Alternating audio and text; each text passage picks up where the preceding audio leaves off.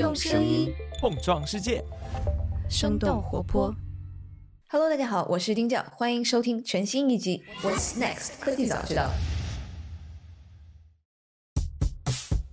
Hello，大家好，欢迎来到我们今天的科技早知道。那我们今天会来讨论一个可能我们之前 cover 不是很多的一个话题，就是这个抗衰。我们去年其实采访了一个嘉宾，他是我硅谷的一个朋友，他们在这个抗衰领域是做研究的这样的一个公司。那今天我们其实是请到了我们的这个好朋友赵叔，他是这个实维资本的生物医疗合伙人。Hello，赵叔，好久没有来了。呃，是啊，这个前面两次好像聊的都是跟某个病相关的，现在突然一下来聊衰老了，有点不适应的。这么高大上了吗？其实刚刚赵师也讲了，我们今天想要来一来抗衰这个事情。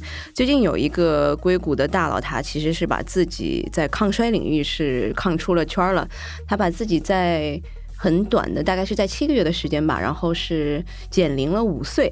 啊，那这个数字其实是破了这个吉尼斯世界纪录的，所以这个还是蛮有意思的。然后不管是在硅谷圈呢，还是在很多的可能是以外的，我我我其实，在小红书上，还有在很多地方，其实都刷到了很多人在说他是如何抗衰的，分享他的这个食谱啊，分享他怎么做的。但是最近最近的一个新闻，其实是让我们觉得还蛮惊讶的，他开始这个换血了。然后换血这个事情，其实并不是。一个新的事情，其实可能早在这个，嗯，文艺复兴的时候就有这个传统的一些可能迷信的做法或者怎么样，然后把年老的人的血换成年轻人的血，这样以呃有助于大家的这个抗衰，然后这个增长生命。呃，我带着这样的一个问题，其实就想问一下赵老师，跟赵老师今天聊一聊，到底那大家换血这个事情，到底现在有没有合理的这个科学依据？然后，其实我觉得应该是在很多地方都是违法的，对吧？对，首先回到这个科学依据上，如果今天节目就一句话，那么结论就是效果尚不明确，这个节目就结束了。然后我们，但是我我得好好说说它是怎么个 效果不明确方法。它理论上其实是有两大理论体系的，第一套呢就是呃干细胞理论。那我以前是学干细胞的，那么这这套理论上说的是血液中含有一些成年干细胞、间充质干细胞、血液干细胞等等，对它们进行更新之后。就可以产生年轻的这些干细胞，然后达成这个分化成各个这个组织啊，重新修复啊，达到抗衰老效果。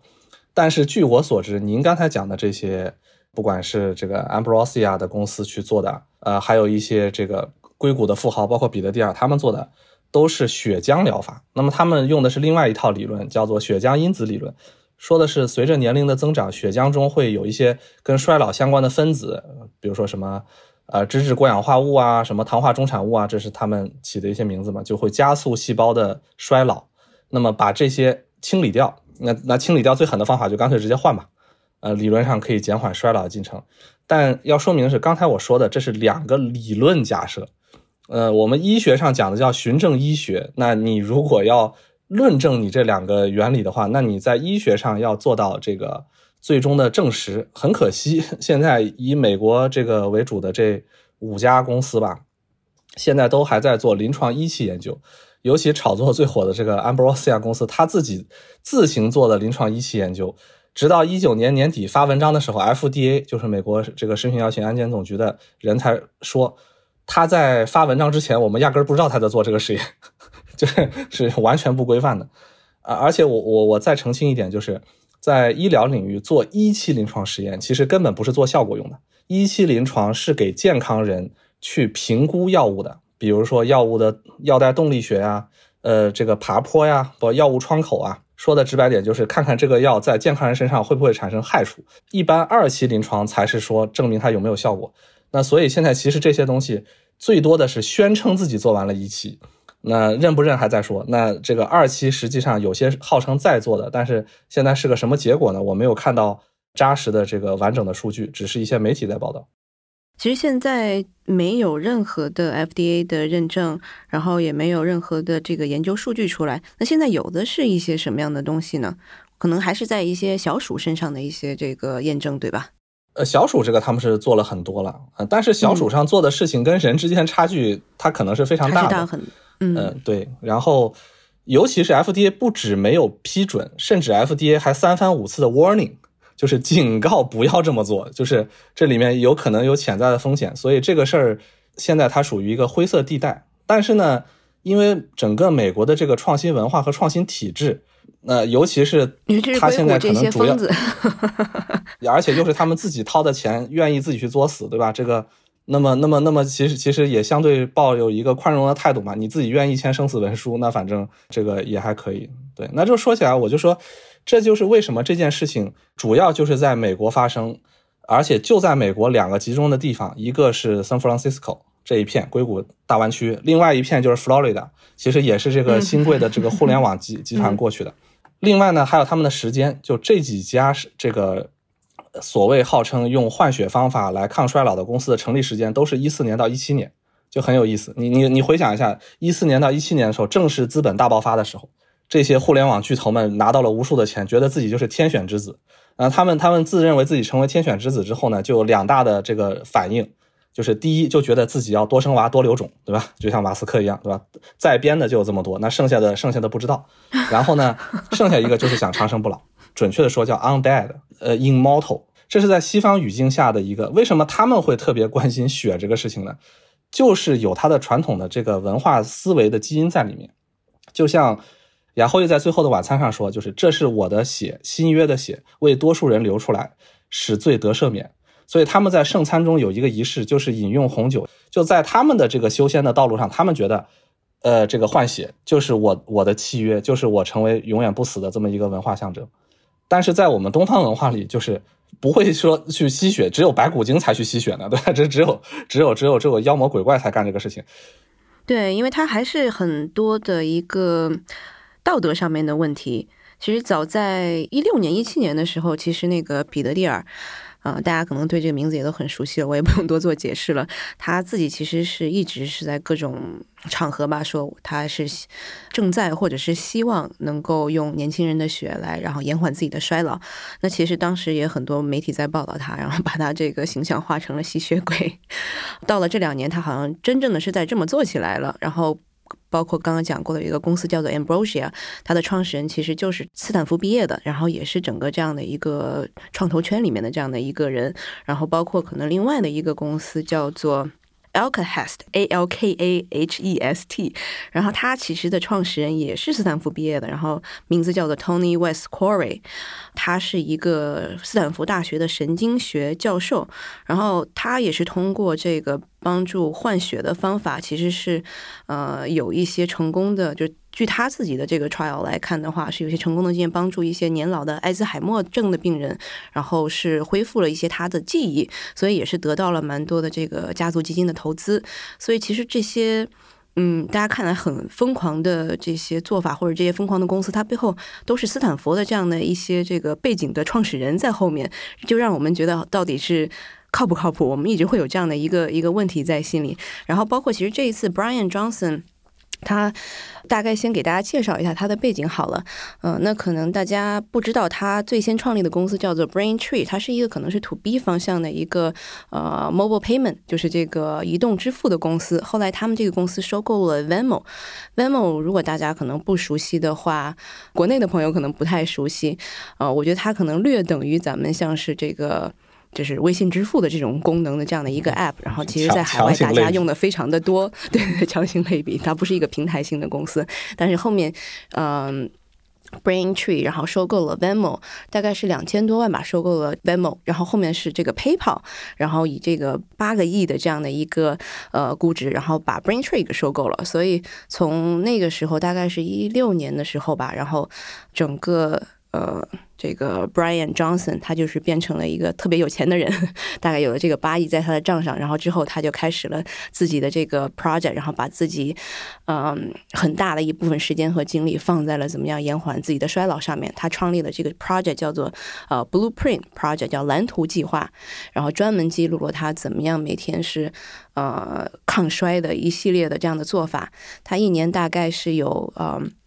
一百多万的这样的一个预算吧，然后雇了三十多个医生，然后每天就各种各样的抗衰。一早上起来，可能五点钟起来就开始吃一百多个小药丸，然后然后一天运动啊，然后他是全素的这样饮食，然后包括他还有一些这个每天要做的，比如说是什么美容项目啊，这个生发的项目啊，就等等，这样子下来就一顿 一顿操作之后，然后在去年的这个时候。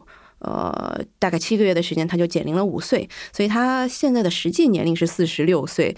啊，经过各种的测试来看的话，他现在的皮肤是二十八岁，然后。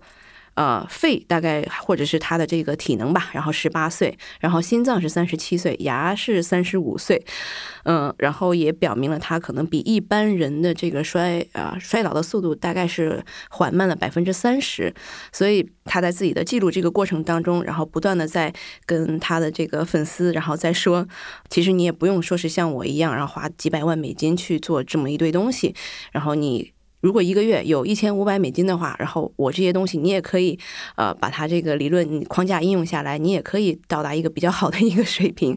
然后最最最最新的就是他这个祖孙三代，包括他的父亲还有他的儿子，他们三个人换血的这个事情，就是就是他啊最近的做法。然后他换血其实是。之前好像这个没有提过太多。那最近他是他的儿子把血浆啊，不是血液，他的儿子把血浆给到他，然后他把他的血浆给到他爸爸，就是这一家三口，然后把血浆换了一下。我不知道这个这个 Josh 有没有看到这个新闻，然后你你你一开始看到是怎么样想的？就是看到就 shocking 啊，就是就这这感觉就是一个 show，你知道吗？就 嗯，我那我说回来，为什么现在这些炒作的公司他喜欢用血浆呢？就是血里面，就是比如说百分之四十四十多，它可能最后能是红细胞的样子，百分之一可能是白细胞、血小板啊，其他这些小东西，说按体积算，然后血浆剩下百分之五十五里头，这血浆里百分之九十九是水，然后血浆里有一丢丢有机物，然后一丢丢电解质，然后剩下就几乎就全是水。所以他们为什么首先不去玩血细胞？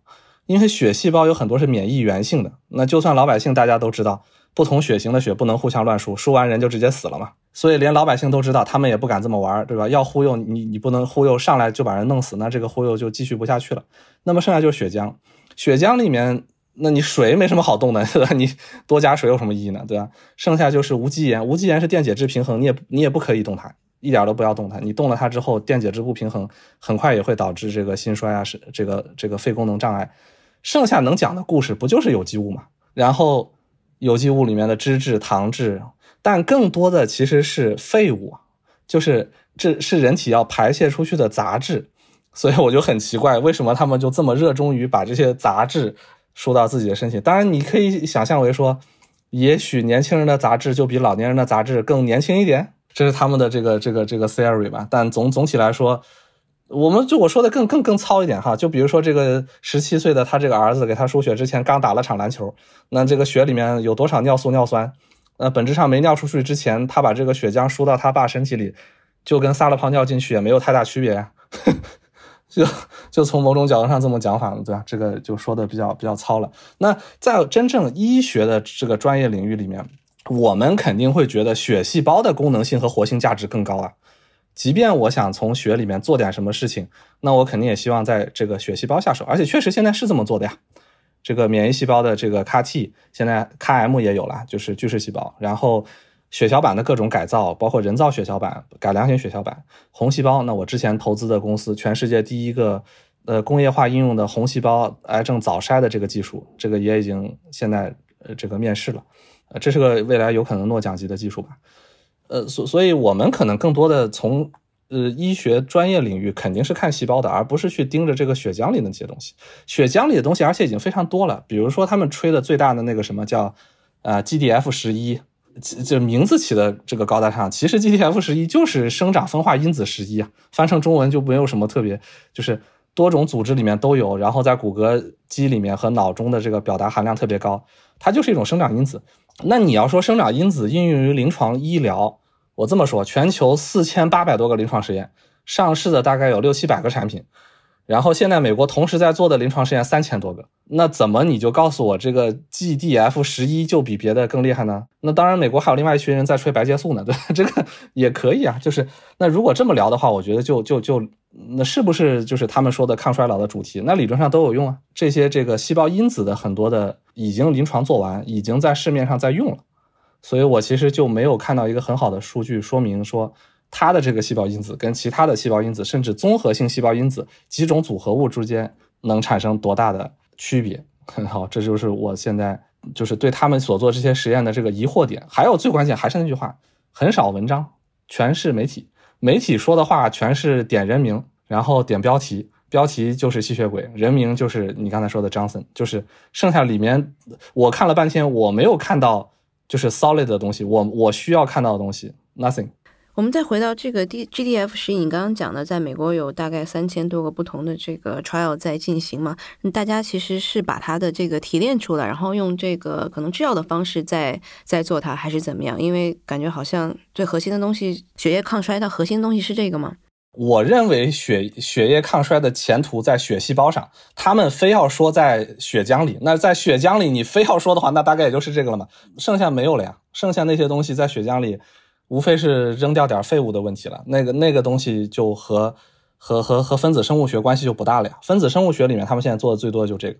但是我我们现在看到这些细胞因子的作用，主要比如说有血管生成因子，那比如说这个人糖尿病病足，他呃血液流通不畅，然后这个下肢快坏死了，然后给他上点这个血管生成的这个细细胞因子，然后。他的血管又重新复生了一些，然后这个糖尿病足，这个脚就溃烂，没有那么严重了。那你说他是抗衰老吗？也可以这么说吧，我不知道怎么评价。那那那那那那他呃，这糖尿病也是衰老的一个重要征兆啊。我缓解糖尿病的症状，它不是抗衰老吗？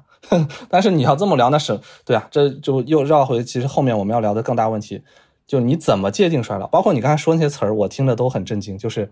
什么牙齿年轻几岁，皮肤年轻几岁，谁定的标准？对，因为他，对，因为他其实并不是说，呃，我界定你这个人是怎么样，他是还是从你不同的这个器官来看。就刚刚像你讲的，那我可能是在某某一个地方器官它生了病，那生了病这一块，我们用这个医疗的手段来治疗，那他就是把它治疗好了，那到底是不是抗衰呢？那这个就很难讲这个这个界限了。对，包括我前两天去做体检嘛，那我应该我用的。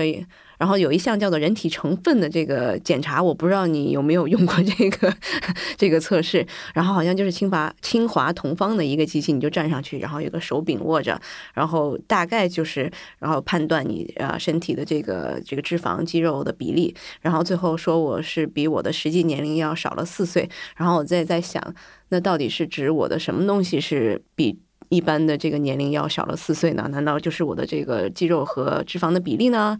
还是什么样的其他？还是水分呢？还是什么样的东西？就是觉得这个数字其实大家听了起来哦，年轻了很开心。但是你具体在再往下面问一个深层次的问题，那可能就没有办法解答了。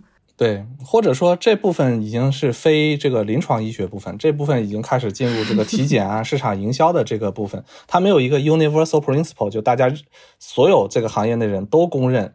比如说，你的生理年龄应该按照什么方式来定？这个可能就是做那台机器人他定的。那至于他是用什么定的，这个呃，他自有他的解释方法了。但你也不能说他这个是对还是错。但是总体上，最终的指导价值，最终对你临床，我我一切回答，你测完这些东西，最终你要告诉我我的临床指导是什么？就比如说我测肿瘤的这个细胞，那我最后测到了，那这个是 yes or no 嘛？就我有肿瘤，那我就要治肿瘤嘛？那你如果给我了给了我一个身体年龄，那所以对我的对我的 guide 是什么？就是我下一步应该做什么？就是你没有 guide 的话，其实这种所有的数据是没有意义的。就是在临床上，我们统称科学算命，就像最早那些基因检测一样，对吧？拿一个你的基因去测，其实你的基因从受精卵那一刻就已经定了，就你的人体基因就已经定了。我们要测的是 yes or no 的东西，就像我我我要确诊你是什么病症。然后我来确定最后给你用什么诊疗方法，那这是我们这真正在医疗专业里面在思考和研究的问题吧。还有一个就是，他们只说了好处，那做所有事情它有好处，它就有代价。那这个代价是什么？就是，呃，换血。首先，捐献者他有风很大的风险。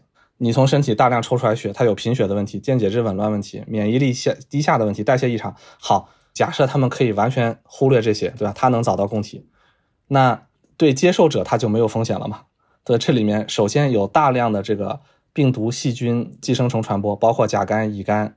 呃，免疫缺陷 HPV 就是 HIV，然后这些，你说你可以用检测试剂盒检测吗？可以啊，但事实上现在的这个，比如说艾滋病的检测试剂盒，它刚感染的前两个礼拜你是检不出来的，呃，而而且这里面可能产生病毒有几百上千种，你不至于说测一次血给他测就是几百种这个检测试剂盒吧？首先呢，他那血也不够你检测的，光检测就检测多少毫升，其次。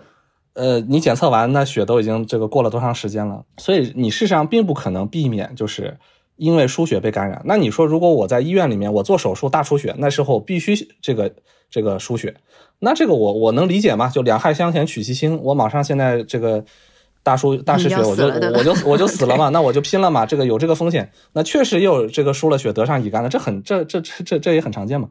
然后那我健健康康的我去做这个事情，我就。哎，就就很神奇。另外就是免疫抑制，你输血之后可能对你免疫造成抑制，呃，因为两种不同的这个东西会导致你自己的免疫系统会受到巨大的冲击。就算这个你供进来的血里面没有问题，那你外源性的一些感染也可能在这个时候加剧。呃，另外就是输血会导致这个肺部肺部损伤，这个五万到十万分之一的概率，听上去很低啊。问题就是你老来老来这么干，啊五万分之一不低了吧？然后还有过敏反应，那就更多了。你现在打个疫苗都过敏反应，你还输那么多体液进去，这里面的过敏反应你又怎么知道？然后体液过载，就像我说，你体液一下大量输入，包括铁过载，就是你的肝脏、肺部都会产生问题。这部分他没有报道，我们猜测会有。那他这么做了之后，就是一点没有吗？还是其实他只是不想告诉你而已呢？这个我们就这个在媒体报道上就不不懂了。所以其实我们讨论来讨论去，我觉得。就是两全相害取其轻，大家一般就是如果有特别严重的这些病症的时候，你可能用换血，它能够缓解你的这个燃眉之急。但是如果你把它作为日常的，让自己延缓衰老，就感觉是有一点太极端了，然后有一点变态了，是这种感觉。可能如果要简单的来说它的话，对，呃，这是对这个治疗方案的总结嘛？那么我其实想说回来，在抗衰老这个在医学上，它经常是一个伪命题啊。我分几个方面来说。第一个最核心就是临床终点难以设定。什么叫临床终点？比如说我们做临床实验，那我怎么知道这个临床实验做了算成功不成功呢？那最简单的，比如说抗生素嘛，那我就是杀这个细菌嘛。我的临床终点就是我把这个细菌杀到一个什么含量嘛，这个是很清晰的。我吃了多少药，杀了多少这个细菌，这个细菌的这个总量降到什么程度，这个是非常清晰的。那我临床就做完啊，我证明我这个药那吃了和不吃，包括老药和新药有多大的差别，这个叫临床终点 （end point）。那么有些到了新的领域，其实这个临床终点已经越来越难了。比如说肿瘤，我我如果治完之后，就是你说缓解率，比如说它这个瘤子之前是四厘米，现在变成了两厘米，如果只算这个呢，其实大家觉得其实有很多药都很好，但是它很快又长起来又复发了。那我怎么衡量呢？那有一个方法就是我衡量，比如说它三年生存期、五年生存率，比如说三年有多少人吃这个药的死了，这个分吃药组和不吃药组嘛。那么肿瘤就已经开始难，到了比如说疫苗，那就更加难。比如说澳大利亚昆士兰大学最早做的这个 HPV 的这个疫苗啊，现在一般称之为宫颈癌疫苗，实际上是很有问题的，因为它的逻辑是被 HPV 这个病毒感染的女性有极大的比其他人群有极大的概率这个更容易获得宫颈癌。然后呢，它这个疫苗的作用是呃让之前没有感染过 HPV 病毒的这个接种者去避免患上被 HPV 感染。它有一个逻辑链，那么在澳洲当地，大家很认可这个逻辑链。那这个疫苗我做临床实验很简单，我就证明我给这个人打了，这两组人群里一组就是被感染率高，一组被感染率低，那不就很清晰了吗？那这疫苗就批了呀。这个实验我做个两三年，撑死两三年就干干成功了。但是某些非常的保守想法就是说，你说你是宫颈癌疫苗，你就要给我证明，就是 你这个疫苗打完之后，最后两波人群得宫颈癌的这个比例是不一样的。那问题是我打的时候她是十二岁的小姑娘，得宫颈癌的时候她已经四五十岁了。我这临床实验难道还要做三十年吗？对，那哪个药厂能能扛能扛得住呢？其实就是找个理由不批嘛。所以最后这个产品晚批了十几年，那可能多死了几十万的这个妇女吧。就就是我就说我只是在解释临床终点这个事儿嘛。那么回到这个衰老的问题上，你告诉我临床终点是什么？是他死吗？而且这个死就是说首先，我任何的治疗方案肯定就就是，如果最终终点是死，那我做的又比较早，比如说他这个人才四十几岁、五十几岁，我不管用什么方案，我肯定这个实验是要维持几十年甚至五六十年的实验，没有任何公司可以去做这件事情。而且这五六十年最核心做医疗实验对照就是要对照组嘛，那你怎么保证两个对照组是一致的呢？这是不可能保存的。就哪怕你把两组人放在医院里放三个月，你保证两个组对照组是比较平衡公平的，那都不容易。因为年龄啊、性别呀、身体状况啊、生活习惯呢，都得近似啊。你不能说有一组全是老头子去用这个药，另外一组全是小这个小姑娘用这个药，然后你告诉我在小姑娘这个这一组表现比较好，那这个这个没有说服力啊，这个没有说，你必须两组人是基本一致的，甚至三组还有对照组或者怎么样，就是所以事实上在。你也不怪这些企业，它就是不可能符合我们临床的标准，它做不到这件事，不怪他们，就是因为他们临床终点定不出来，所以抗衰老它没有一个定义，这个是第一条。第二个就是我们理解的抗衰老，就是延长寿命，然后改善生活质量，我管这个叫抗衰老，这个大家我觉得应该有一定的共识吧。但问题是，如果你这么说的话，我们医疗行业所有门类理论上都可以说我自己是抗衰老。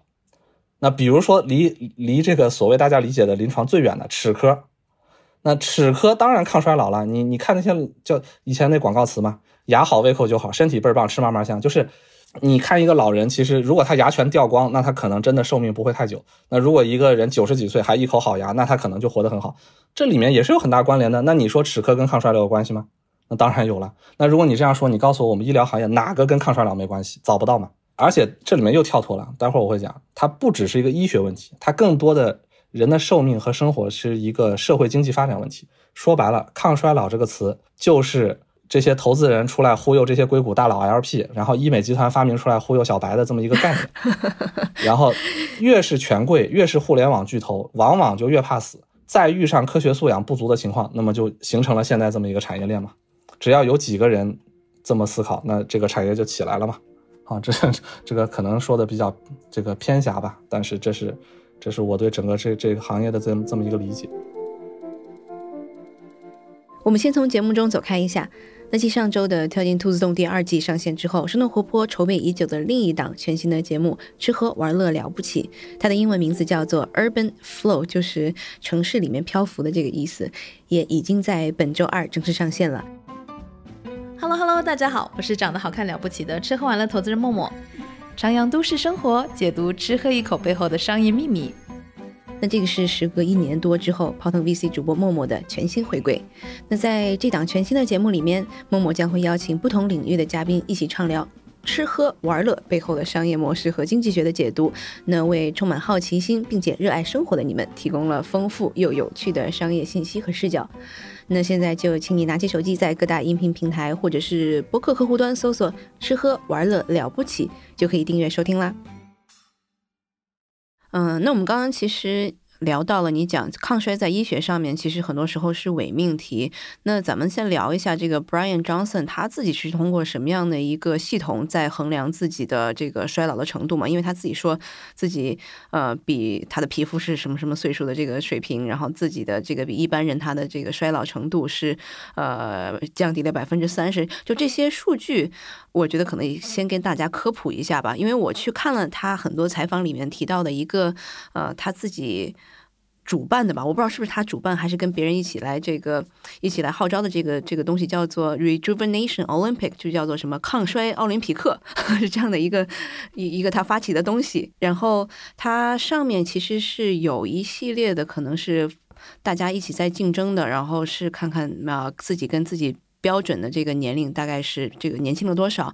然后它在上面呢有一栏叫做 Science，就背后的这个科学这一块儿，然后还挺有意思的，是一个机构叫做一个大学是新西兰的一个大学，然后这个研究叫做 Dundin D U N E D I N 这样的一个。呃，延续了大概从七几年就开始的一个测试，然后当时他们是这个追踪了一千多个这个婴儿，在他们不断的人生的这个后面的这个呃成长过程当中，然后比如说是他这十八岁、二十五岁、三十八岁，就他们选了几个节节点嘛，然后去测量他们的这个不不同器官的这个衰老程度，大概是有十八个这种 biomarker，biomarker 怎么翻译啊？叫叫生物记号还是这个这个专业吗？主要是生。生生物生物标志物。标志物是吧？嗯，这个中间还有两个比较关键的这个测试，一个叫做 telomere，呃，telomere 就是这个我们知道的这个端粒，对吧？然后另外一个就叫做 DNA methylation，是叫 DNA 甲基化。那这两个可能专业词汇可能得需要赵师来帮我们解读一下，到底这两个是不是现在最专业的这个测量你衰老的这个情况的呃指标？那我们就先说这个端粒吧。端粒是各种呃学术期刊上，包括一些新闻媒体报道上。老师来讲的一种呃衰老衡量的方法。那我们先来解释一下啥叫端粒嘛，对吧？这个细胞是通过这个复制来成长的嘛。它要复制之前，它首先 DNA 它得翻个倍。那 DNA 本来是双螺旋结构，你要翻倍的话，首先要把它解开，就像拉链一样，先给它拉开。那这个是 DNA 解旋解旋酶嘛？解旋酶之后不就变两根了吗？然后拿左边一根复制复制右边，拿右边一根复制左边。复制的过程中呢，是拿这个 RNA primer 一步一步的这个分段贴上去。那贴上去之后，最后呢，这个 RNA 的 primer 引物它会自己消解掉。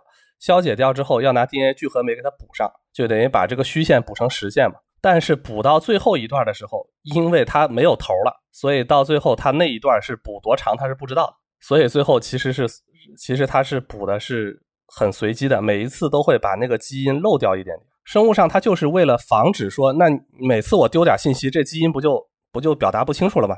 不就坏掉了吗？所以在那个基因的尾巴上加了一大堆的这个冗余的元素，那这个冗余的东西就叫做端粒。所以每一次复制，它这个尾巴就会短一点点。但是没关系，反正没有丢失关键信息，丢的是一堆端粒上的这些没无无效的信息。呃，那么其实各个细胞里都有端粒了。一般来说，衡量。衰老的一个很重要的指标叫白细胞端粒，因为这个白细胞的端粒长度，呃，非常直接的就决定了这个白细胞对一些癌症的杀伤能力和对一些心血管疾病的这个标志物的识别能力。一旦它的端粒特别短，那这个白细胞的工作能力下降了，那这个癌症和和和心脏病来了，这个不就是人类的最大两大死因吗？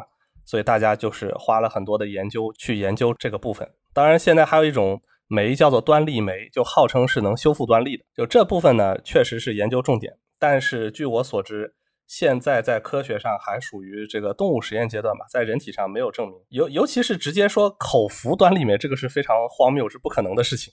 肠道那么多的这个酸性物质下去，直接就全部给分解了。就算你把那端粒酶拿出来，你也不可能吃下去是有用的，吸收不了。还有那个网上卖的很火的叫 NMN，叫什么烟酰胺单核苷酸。然后号称这个东西有利于这个端粒酶的工作啊，故事讲的震天响，还号称拿了一些学术论文，但你仔细读下去，发现其实只是一个中间产物，对最终的端粒酶的工作没有具体的指导作用，而且所有的数据全是老鼠体内的数据，但这东西已经卖炸了啊。那就说到这个甲基甲基化嘛，甲基化呃也是最近研究的一个大热点了。从官方定义上来说，它叫导致染色体结构这个改变，然后基因转录的抑制。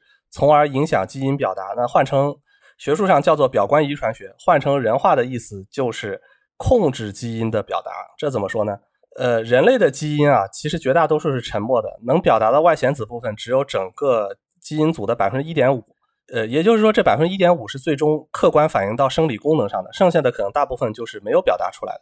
那么，就算这一点五到底哪些表达，哪些不表达，在什么时间表达，表达到什么程度，这件事情，呃，就是由表观遗传学来决定的。表观遗传学之所以这么有魅力，就是因为大家终于发现，哎，那每个人的基因可能从受精卵那一刻就确定了，但是随着环境的变化，其实基因的表达是可以有微妙的这个变化的。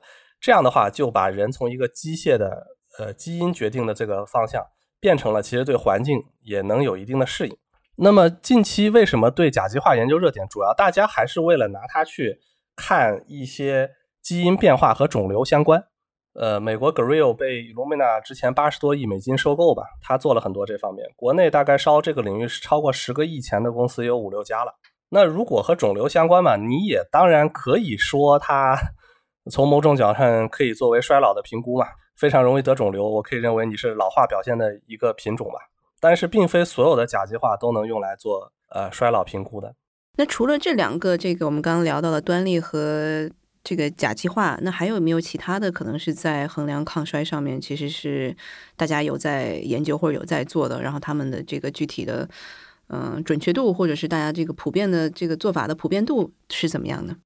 总结一下，就六大分支嘛：基础生理参数、呃，身体器官功能组织、呃，代谢产物、细胞分析、呃，遗传学和基因组，还有认知评估。那我总体来说，我看到他所列的所有的这些参数，叫 biomarker 也好，呃，最终都会归到这六大分类里。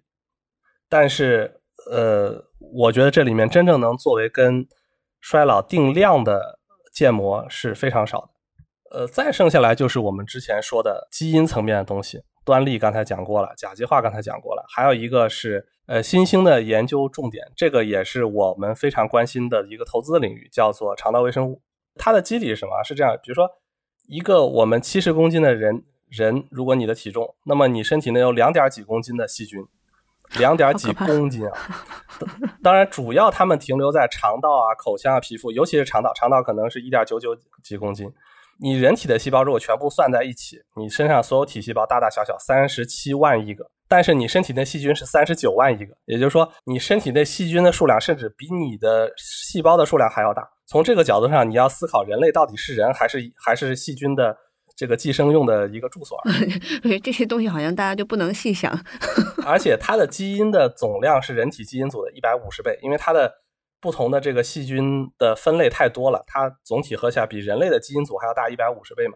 但是它现在能证明的事情很少，因为就像说这里面的品种太多了，我很难证明因果性，只能证明一些相关性。现在能证明的比较清楚的，比如说你的肠道微生物肯定和你的水土不服有关系，那你去了一个新的地方。吃东西拉肚子啊！你去四川随便吃个火锅，你就要拉肚子，这个很有可能就和肠道微生物有关，这个是能证明一些的。呃，然后肠道微生物跟你的这个营养吸收，包括这个生生育都是有一些的关系。如果没有肠道微生物里面的一些东西的话，人类的受孕能力会下降很多。这这个研究都已经有了，包括对大脑的这个认知反应的一些关联，但这个现在还没有证明非常强劲的关联，都是一些弱关联。那你说这些能反映衰老吗？呃，肯定是有关系的，但问题是肠道微生物这这三十九万亿个，它怎么样它就算老，怎么样就不算老？这事儿我是不知道他们是怎么建的这个模型啊。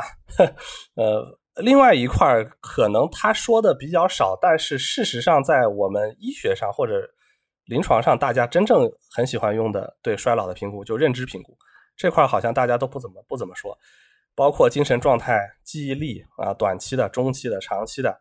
啊，语言逻辑能力、空间识别能力、执行能力，这些其实我觉得对衰老，我觉得说的更实在吧。你如果连认知都不行了，那你肯定是老化了嘛。可惜这部分呢也很难有标准的这个数学化的模型。现在多数使用量表法，我来测试你的短中长期记忆力。长期就是比如说问问你二十年前啊当时的一些故事，对吧？中期呢，我就是问问你上个礼拜你上个礼拜你去哪玩过，对吧？短期就。比如说，我现在给你五秒钟，给你个电话号码，看你能不能背得出来。最后呢，我打分，我打的是一个量表法，比如说五分、四分、三分、两分、一分，经常受到这个打分人的一些主观因素的一些影响，所以这种评估方法它并不是特别的呃准确。那在这个领域，我觉得是有非常大的潜力的，包括用脑电波啊，包括用呃皮肤表面诱发电位，就是我们现在学术上正在用一些很新的科技的方式去。把认知评估这块做成一个客观化的这个工作，最早可能是为了帕金森啊、阿尔兹海默症啊，但是实际上你抛开这些病，我就是评估你这个老化程度，用客观的这个就可能还没在这个完全老化的这个失去认知之前，就可能给你提个醒。对这部分我们已经在在做了啊，但是这个这是早期早期的一些科研的部分吧，还没有推到大规模临床上面去。嗯，所以就整体还是处于特别前沿的阶段。然后这些硅谷的可能有钱有闲的人，然后也是因为这些年 大家有这个就是衡量所有，然后这个数字化所有自己的日常生活，就这种态度其实是广泛在这些 hacker 里面流行的。然后我在看这个 rejuvenation 这个 Olympic 这个网页的时候，然后也发现有一个熟悉的名字，这个叫做 Peter Demandis，他也是硅谷一个比较出名的这个。呃，创投家，然后包括他写的那本叫《Abundance》的书，可能很多国内的朋友会比较熟悉，叫做《富足》。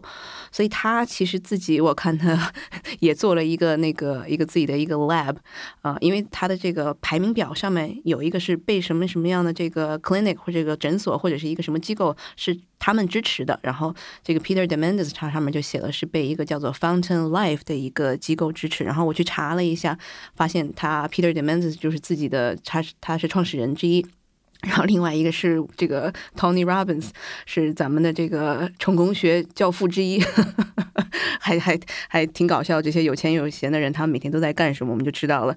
然后我发现他们这个提供的，就是 Fountain Life 提供的这些服务，基本上就是。啊，也是风很大的这个精准医疗，然后再加上这个 DNA 甲基化的这个测试，然后也包括刚刚赵老师讲的那个呃肠道微生物的这些测试，所以就可以帮你这个防早衰呀，这个防胃病啊，就是就未来的这个病啊，就这一些服务，然后他们就是做了一个这样 membership 的一个东西，我不知道他们现在是处在一个什么阶段吧，我感觉其实就是一个嗯体检体检。体检加的这个防摔的这个东西，嗯，处在一个什么阶段？很简单，直接上美国那个 Clinical Trials 的那个网站上，你去看它正有没有正经做临床嘛？但凡正经做临床到哪一步，我们都看得到。他没有做的，那都是讲故事嘛？那都是讲故事嘛？嗯，我觉得咱们可能也帮着大家了解一下，可能从基因角度上面来看，我们是。为什么会衰老？我们衰老的这个过程是怎么样？大家都知道，我们一出生下来，可能就是在不断衰老，因为我们不同的细胞在慢慢在复制。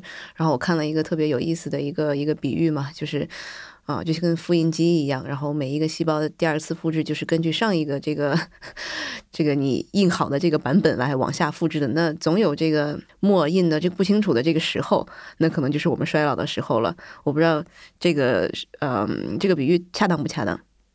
细胞的寿命受到三个严格的管控，分三大头。第一块就是最及时、最快的，但是其实有的时候效率也未必高，就是整个神经系统的寡头统治，就是你的一个大脑耗了很多的能，然后通过中枢神经系统给各个组织器官去下达各种的这个命令和任务，这是实时监控的这个一层。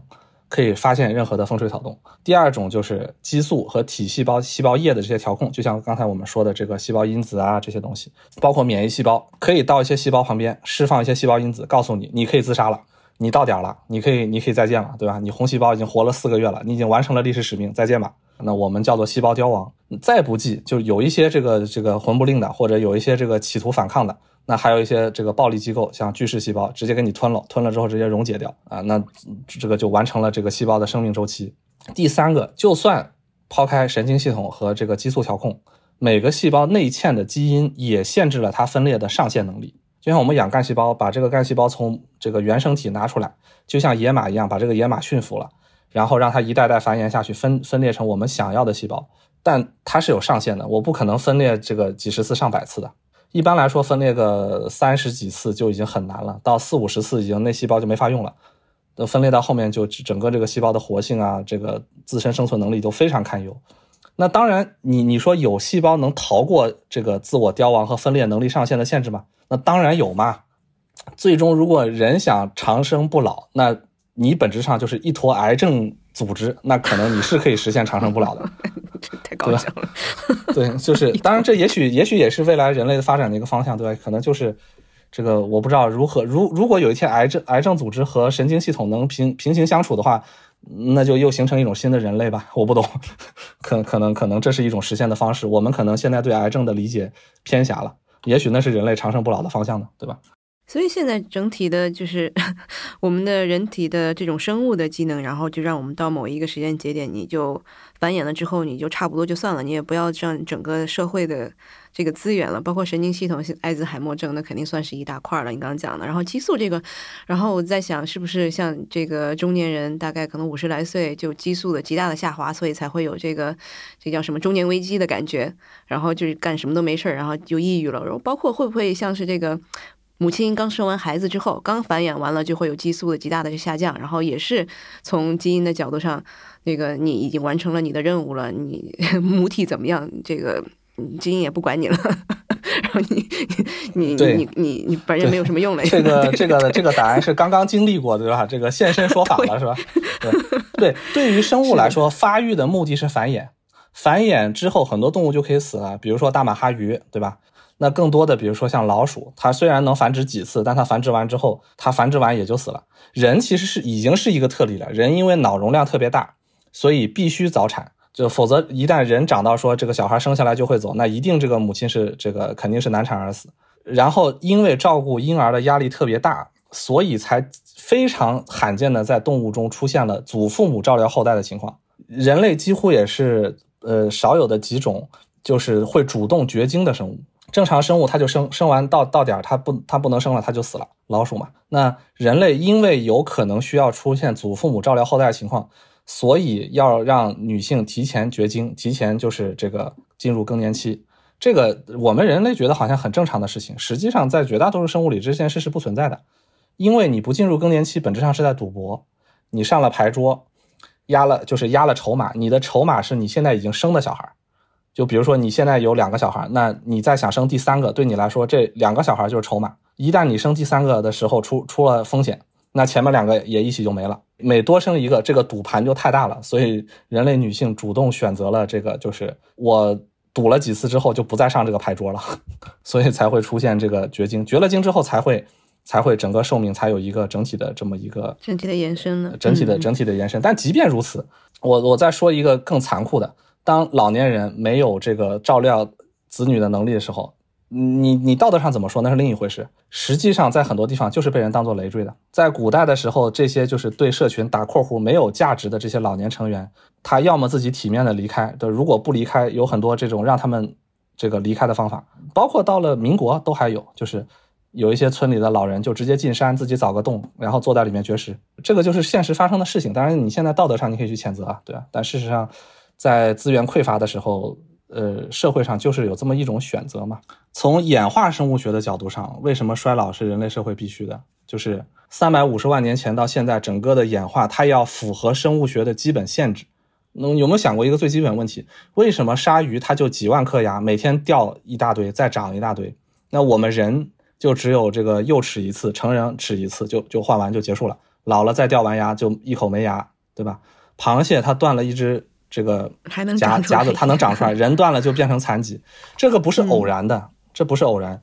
其实这正是因为这种能源利用的方式最大化，在漫长的这个历史上，人类社群永远是食物不足的，原始人的寿命也很短。如果断了一只手，这个时候，比如他还剩一只手，如果演化出重生。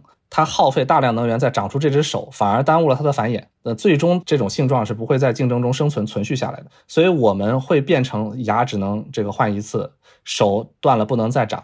这个是最后被筛选下来就是这个结果。这个呢，用个比喻就很像汽车的设计。汽车那水平最高的汽车设计是什么？就是所有零部件同时报废，这样的汽车性价比是最高的。因为如果你有几个零部件能用二十年，几个零部件只能用三年，那你这个车就刚刚刚刚，你就中间老天天在换东西。然后呢，最后这车报废的时候，可能其中一个零部件还剩十年的寿命没用掉，那这个车事实上性价比是不高的嘛？呃，人类文明的发展是极度依赖人口年龄区间的。那注意这个词儿叫人口年龄区间。比如说秦汉的时候，人均寿命只有三十岁，那宋朝短暂到过五十，元明清又掉到四十以下。那你就想，如果你的寿命人均寿命只有三十几岁，那么私有财产的概念就没有意义嘛？社会道德就是拳头嘛，财产就抢嘛，就秦秦朝的军功制嘛。然后什么市场经济啊，现代代议制这个政治啊是不可能出现的。那这个是年纪非常小的时候，那是完全不可以做到的。那如果年龄非常大呢？如果人均寿命所有地方都达到九十甚至一百岁，那么现在体系也会出现一个严严重问题，因为他们投票的人里面，如果拿养老金的人超过了交税的人。那么最终投票选出来的，不管是怎么个行政体系，它大概率是倾向于怎么搞分配，而不是创造财富。我们现在能有这么一个社会，其实是一个人口年龄区间作为大方向来决定的。现在好像在发达国家，基本上平均寿命是在八十来岁，然后可能发展中国家可能稍微再少一点。那这个其实基本上都是以医疗水平的这个高低来最后决定的。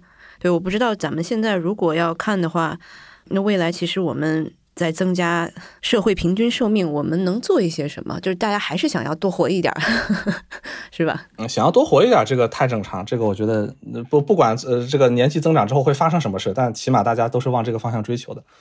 我觉得这样的这段我是觉得是最有价值。今天我想表达的东西就是，现在全球人均寿命的提升主要动力远远不是医疗科技发展。亚非拉的一些极度贫穷国家。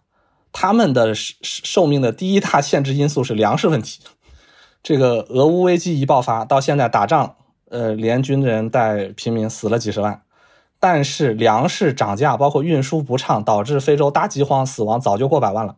媒体根本不关心的。首先要解决粮食问题，然后有三大块是最核心、最重要，但是也是像比尔盖茨基金会啊、联合国在拼命推的事情，就是洁净水源、粪便处理、疫苗接种。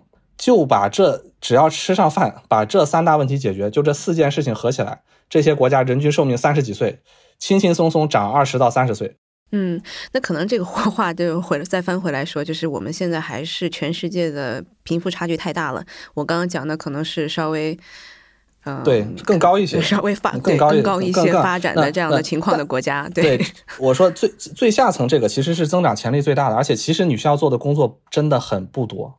哪怕非还是非常贫困，比如说蒙古国，现在人均寿命已经到七十岁了。其实它别的经济社会领域还是一塌糊涂，但是就是把前面我刚才说这这四个事情基本做好了，那就已经到七十了。然后第二类我说的就主要就是中美这两个国家，还有绝大部分的普通国家。你不要你你不要高看美国，美国其实第二类，就基础刚才说的那四样已经有了。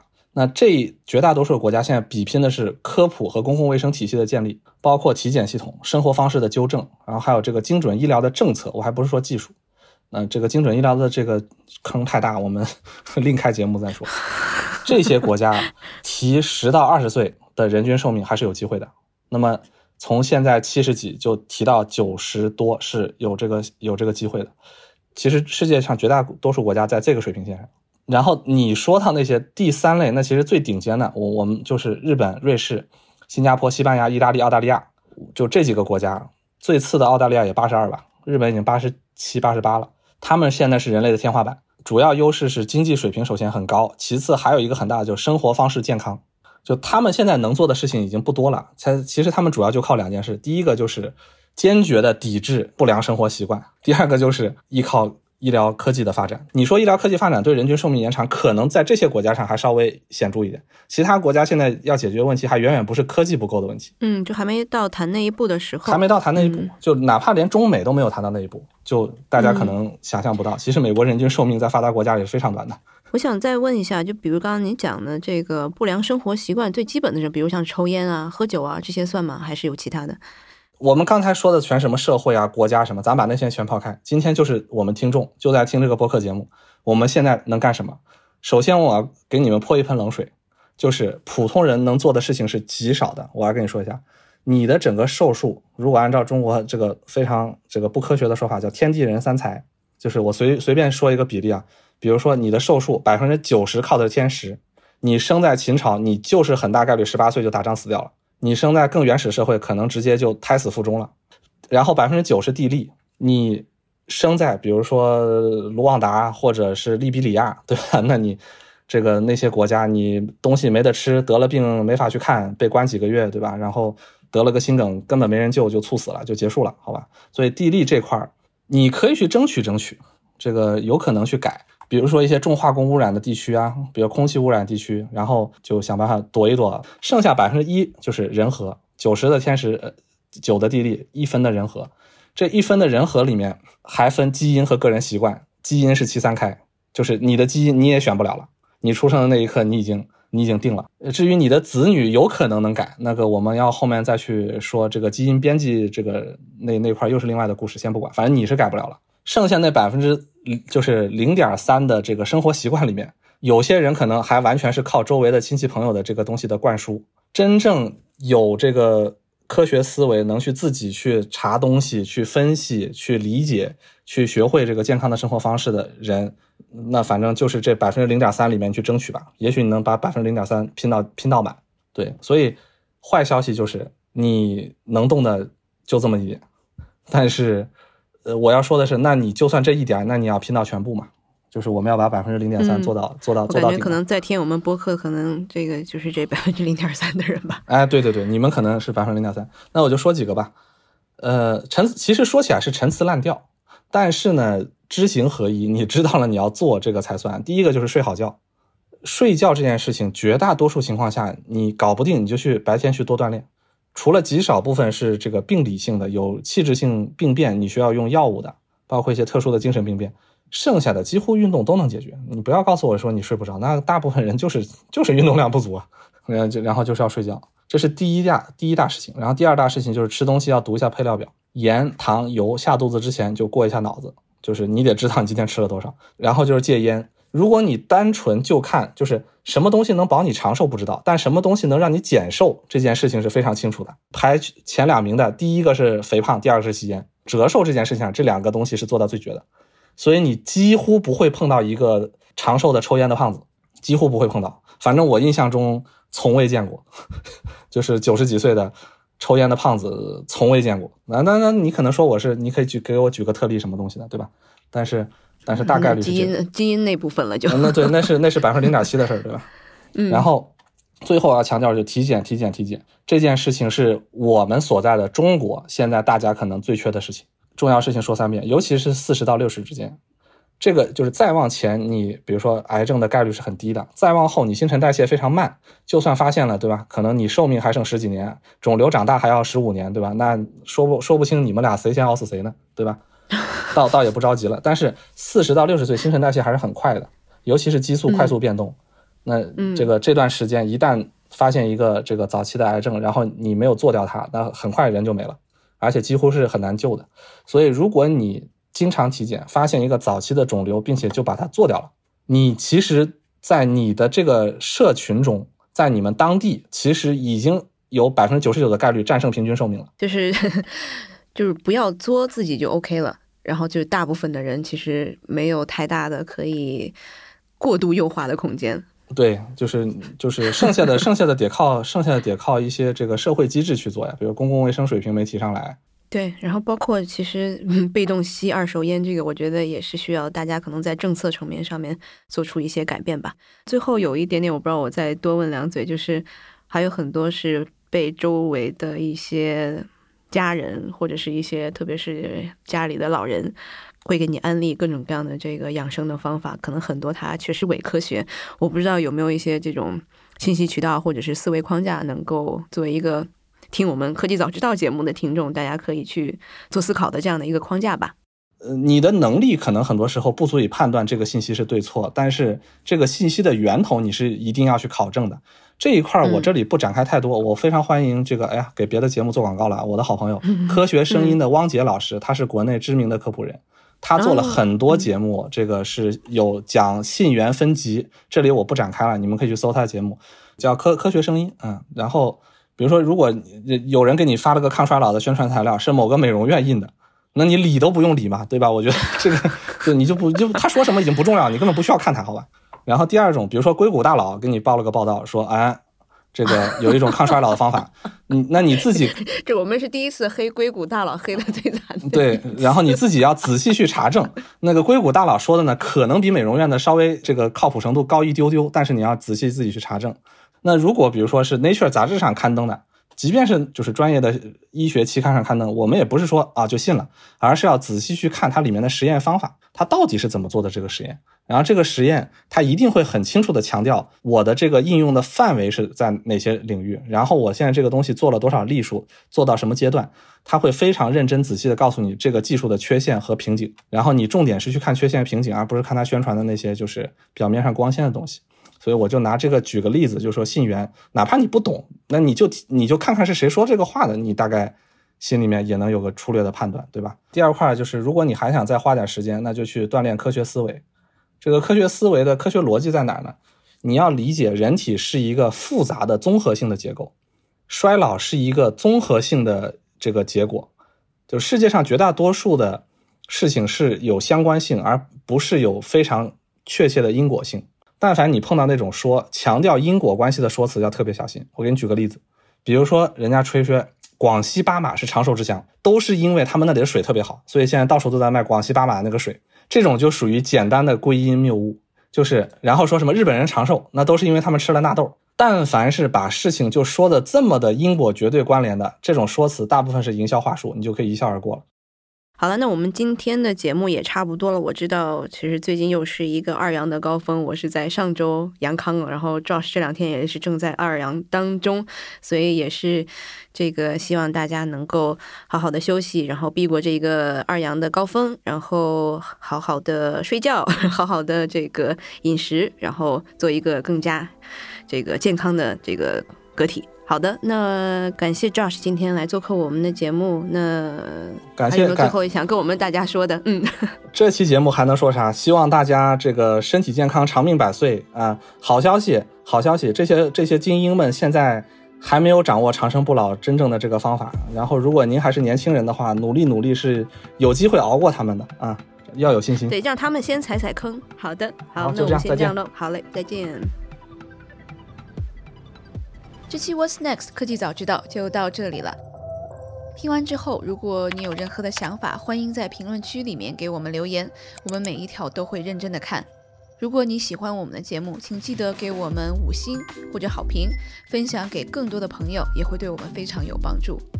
你也可以单独写邮件给我，邮箱地址是听 t i n g at 声点 fm，我都会一一回复。那同时，公众号和微博也可以搜索“生动活泼”，声是声音的声。节目相关的更多信息会在公众号里出现，微博和公众号都会有不定期的福利给到大家。如果你想要跟我们更加紧密的讨论和分享，或者想要认识和你一样有求知欲的新朋友，可以加入我们的微信群。进入听众群的方法是在公众号文章中扫码添加，或者是公众号后台回复“科技早知道”即可获取邀请码。期待你的加入，我们下期见。